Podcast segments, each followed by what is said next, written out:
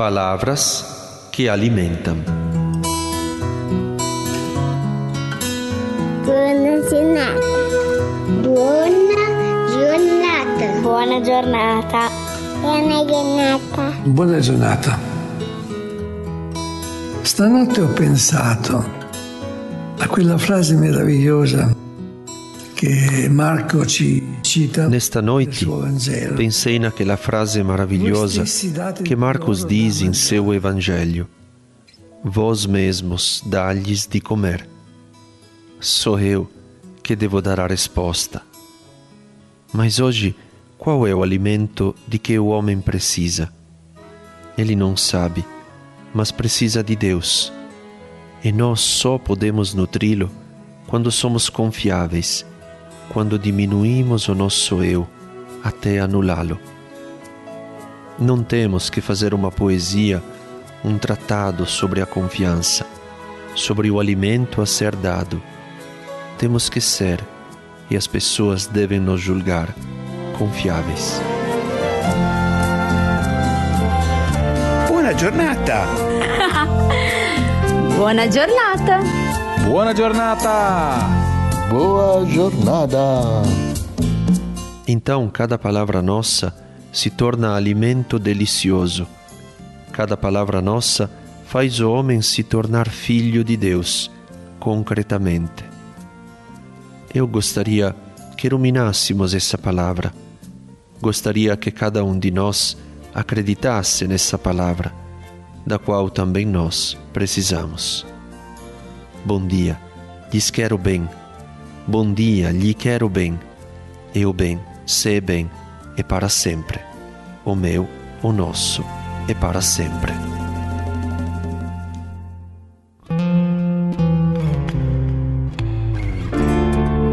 Durante o longo embargo imposto pela pandemia, o Arsenal nunca deixou de alimentar vidas.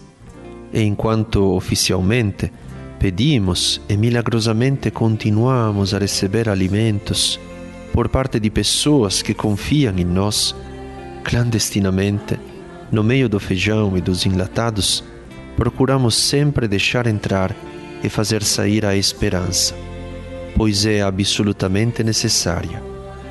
O Buona Giornata, este podcast que hoje comemora seus primeiros 50 episódios, nasceu justamente durante esse longo cerco para levar um pouco de arsenal da esperança a muitos amigos isolados como nós. As palavras que você vai ouvir agora vêm de uma iniciativa que também é fruto desse grande esforço de comunhão.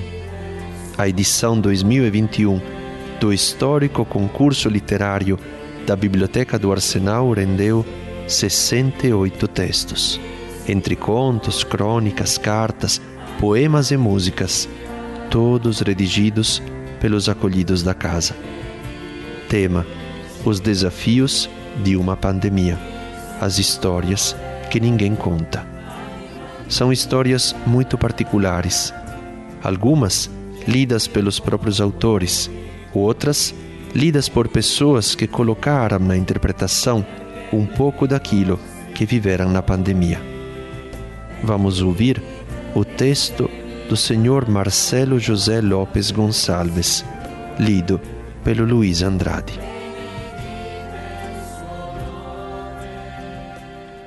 Em primeiro lugar, queria falar sobre o antes e o depois da pandemia.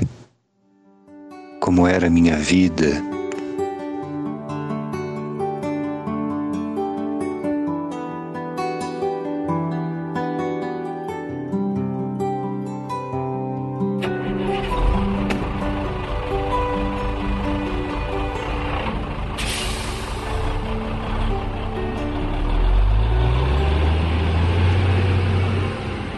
Eu possuía um ótimo emprego como motorista de caminhão. Entregava cerveja artesanal numa das regiões mais chiques do Rio de Janeiro. Pois essa cerveja era muito cara, nem todo mundo podia consumir a não ser os grandes magnatas. O caminhão que eu trabalhava era zerado muito bonito, claro, porque fazia parte do padrão da empresa. Para você ter ideia, os uniformes eram lavados na própria empresa. Tinha teste de bafômetro todo dia pela manhã para motorista e para ajudante. Todos tinham que estar com cabelos e barba feitos. Todos, às sextas-feiras, tinham convite para um jogo de futebol que a própria empresa patrocinava com direito a carne de qualidade e muita cerveja, claro.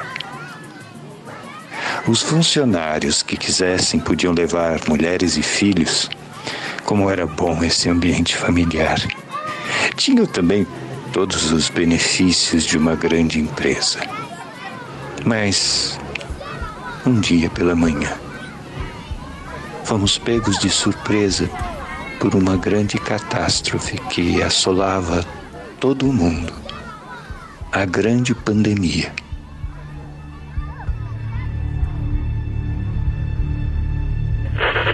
O Hospital de São Paulo confirma o primeiro caso de coronavírus no Brasil.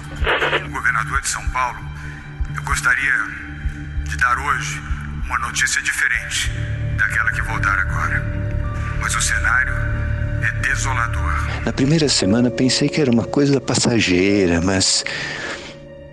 Mas infelizmente a coisa era muitíssimo séria. Havia rumores na empresa que haveria cortes. Eu me lembro bem que todos estavam muito tensos, mas eu, muito otimista, pensei que, que logo, logo essa tempestade iria passar. Infelizmente, depois de três anos de empresa, um dos sócios chamou a todos pela manhã e começou a conversa no pátio com todos. Me lembro muito bem suas primeiras palavras, que diziam que do faxineiro ao presidente geral, todos eram importantíssimos para a empresa. E para que ele não fosse injusto com ninguém, as demissões seriam feitas por sorteio. Claro, cada um na sua função. Infelizmente, infelizmente, eu fui um dos sorteados. A empresa honrou com todos os compromissos comigo, sem faltar nada.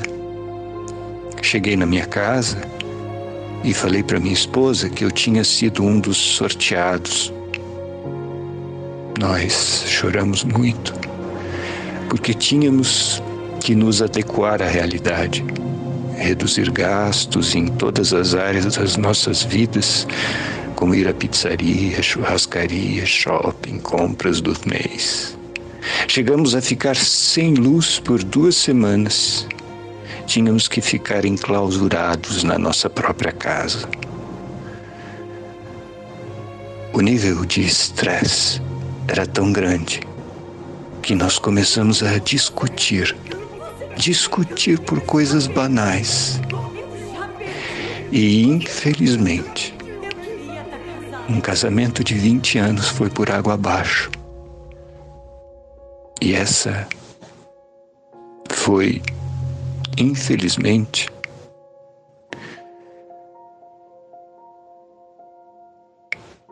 aquilo que a pandemia me causou. Que Deus abençoe a todos. Que Deus abençoe a todos nós. Que dias melhores virão.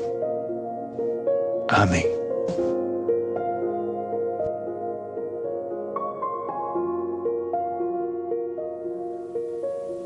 O texto do Senhor Pedro José de Alcântara, que vamos ouvir agora, é lido pelo próprio autor.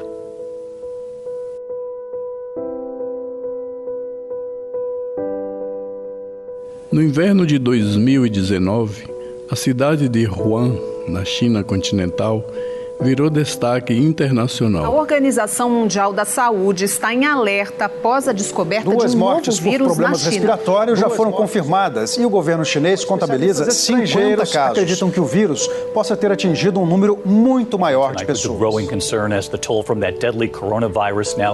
Uma pneumonia viral e com causas desconhecidas. Autoridades de saúde em todos os continentes tentam evitar uma epidemia global. Aeroportos monitoram. Os seus moradores nunca sonharam que um dia a sua desconhecida comunidade se tornaria o centro das atenções no mundo todo.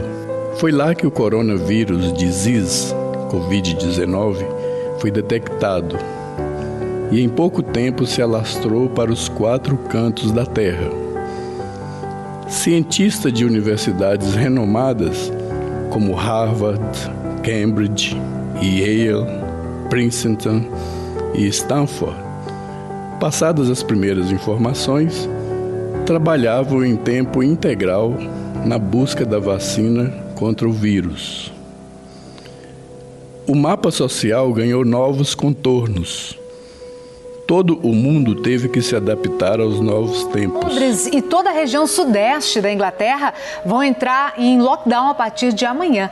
A decisão foi anunciada hoje à tarde pelo primeiro-ministro do Reino Unido, Boris Johnson. Vamos ver. A onda da Covid-19 na Europa provoca o bloqueio em várias regiões da Itália. Começou e hoje na Inglaterra o fechamento do lockdown, que deve ir pelo menos até o dia 2 de dezembro, com o fechamento de bares. Portugal vai fechar todas as escolas porque o país atingiu um novo recorde de mortes por conta Israel da Covid-19. voltou a colocar toda a população em lockdown nesta sexta-feira, às vésperas dos principais feriados religiosos do país. Congestionamento. Todos saíram da sua zona de conforto, forçando a maioria a ser flexíveis. A propósito, a flexibilidade é uma virtude maravilhosa que proporciona àqueles que a possuem um modo de vida mais leve e mais simples no convívio com outras pessoas. O uso de máscara, a lavagem de mãos com água e sabão e a higienização com álcool em gel passaram a fazer parte do nosso cotidiano, como uma maneira mais objetiva de frear a disseminação do vírus e minimizar novas infecções. O mundo político foi afetado em cheio. Governantes de todas as esferas do poder tiveram que se desdobrar e mostrar mais eficiência no atendimento das novas demandas das populações. Políticos medíocres ficaram expostos diante dos holofotes da nova realidade, marcando negativamente seus legados. Também tem sido impressionante o desencadeamento de uma onda de solidariedade sem precedentes. Grandes e pequenas corporações, personalidades do mundo esportivo e artístico têm surpreendido abrindo seus corações, dando mostras de humildade e carinho, levando-nos às lágrimas. Na esfera divina, tem ocorrido um despertar silencioso na Igreja de Deus em todo o mundo. Aqueles que estão online com o mover do Espírito Santo sabem que a história celestial acontece dentro da história humana, tendo como personagens pessoas frágeis como nós. Profecias do Cristo, como a que diz que haverá grandes epidemias, estão se cumprindo diante dos nossos olhos. No entanto, o surto epidemiológico que estamos atravessando é apenas um alerta externo de uma pandemia mais letal que ocorre dentro de nós e que o Mestre descreve com riquezas de detalhes. Porque de dentro do coração do homem é que procedem os maus desígnios, a prostituição, os furtos, os homicídios, os adultérios, a avareza, as malícias, o dolo, a lascívia, a inveja, a blasfêmia, a soberba, a loucura. Todos estes males vêm de dentro e contaminam o homem. Evangelho de Marcos, capítulo 7, versículos 21 ao 23. Mas aqui estão as boas novas. O mesmo evangelho que diagnostica a mais hedionda das pandemias, o pecado vírus, também apresenta a mais eficaz das vacinas. O sangue de Jesus, o Filho de Deus, nos purifica de cada pecado.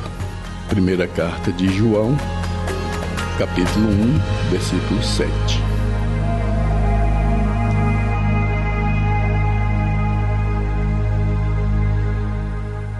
E agora vamos ouvir o texto do Senhor Ezequias Ferreira Machado, lido pela Beatriz Ennis.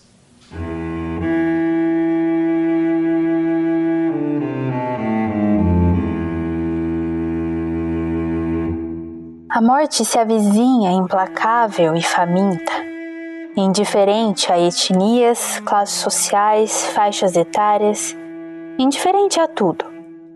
Ela não é mais abstrata, algo distante, algo que se evitava pensar, algo que quando se manifestava o fazia esporadicamente, sutilmente. Agora ela se faz presente, quase sensível ao toque, obrigando a todos buscarem a segurança de um refúgio. O refúgio de uma caverna na qual todos passam a contemplar o mundo através das sombras que se projetam em suas paredes. Sombras estas que refletem a imagem da morte. Através do crescente número de seres que descem às covas. Covas. Quantas covas abertas, covas expostas à luz e aos olhos que as contemplam através das sombras que dançam nas paredes da caverna. Sombras que agora expõem a dor. Dor que se estampa nos rostos daqueles que perderam seres queridos, seres amados, seres que, por estarem sempre próximos, se tornaram seres queridos, seres amados, seres necessários.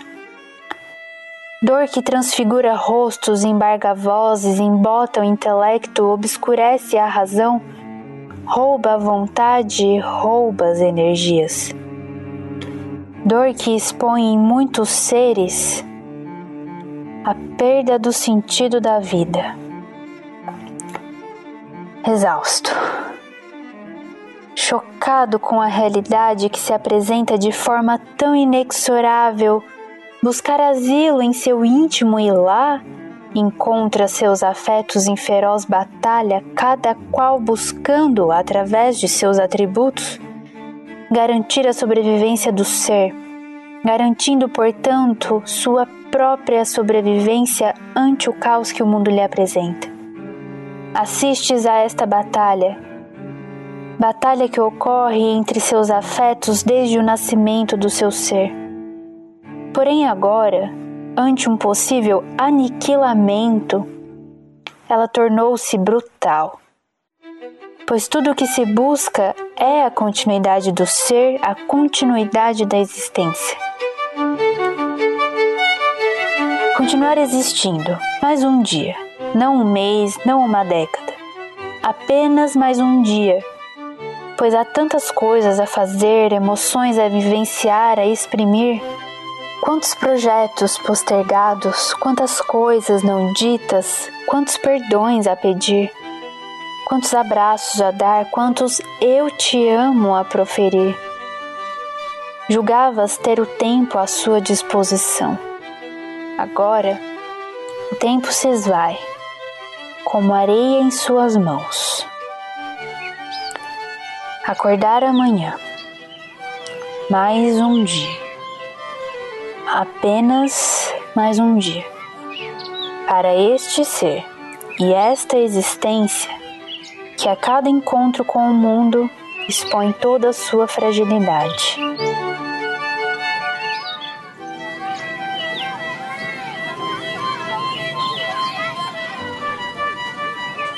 O texto do Sr. Jordis Rodrigues Garcia, que vamos ouvir agora, é lido pelo próprio autor em espanhol, seu idioma nativo.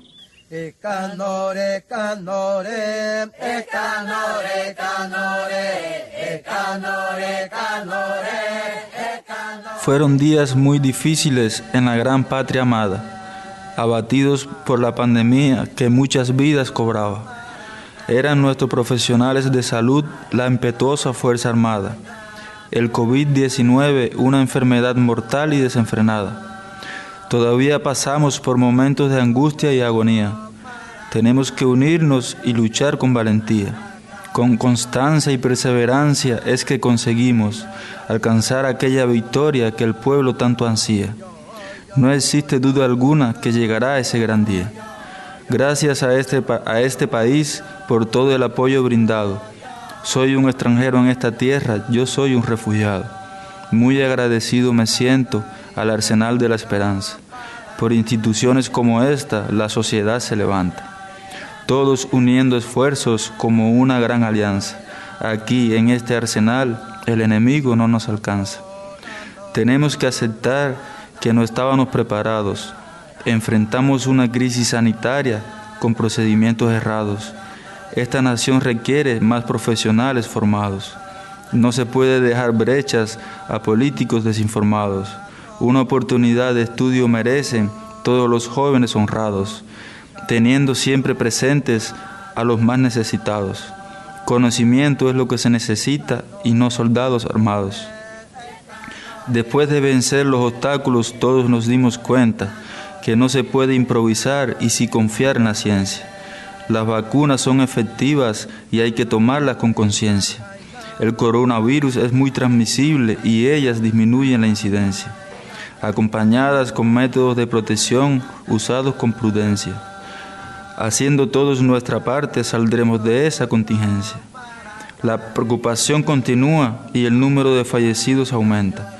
Del virus una variante con paso apurado se presenta. Por los medios de comunicación, la población se mantiene atenta. Con informaciones novedosas, nuestra fe se acrecenta. Entrevistas a científicos que a todos nos alienta para enfrentar los desafíos de una pandemia y para contar las historias que nadie cuenta.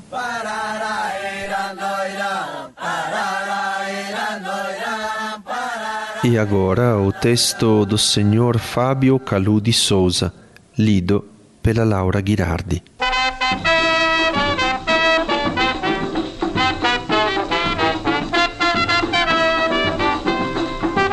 Adeus, adeus, Vai embora e já vai tarde demais. Adeus, adeus. Meu Brás. Quando voltei, foi difícil acreditar. Me bateu o desespero. Deu até vontade de chorar. Confesso, chorei. Não deu para suportar. O que antes era um grande curral social, hoje chora em prantos. Ruas desertas, portas fechadas. Mais parecia faroeste, cidade fantasma.